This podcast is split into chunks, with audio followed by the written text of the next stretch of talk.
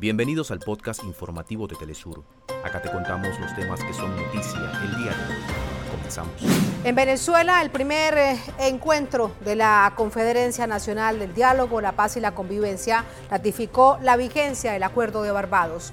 El objetivo es sentar las bases para la consolidación de políticas sociales y económicas a largo plazo. En México, el gobierno activó centros de atención para ayudar a los afectados por el paso del huracán Otis, el cual ya dejó 27 fallecidos y 4 desaparecidos.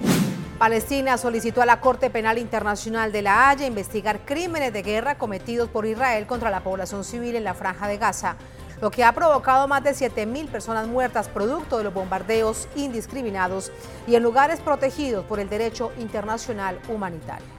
Hasta acá nuestros titulares. Para más información recuerda que puedes ingresar a www.telesurtv.net.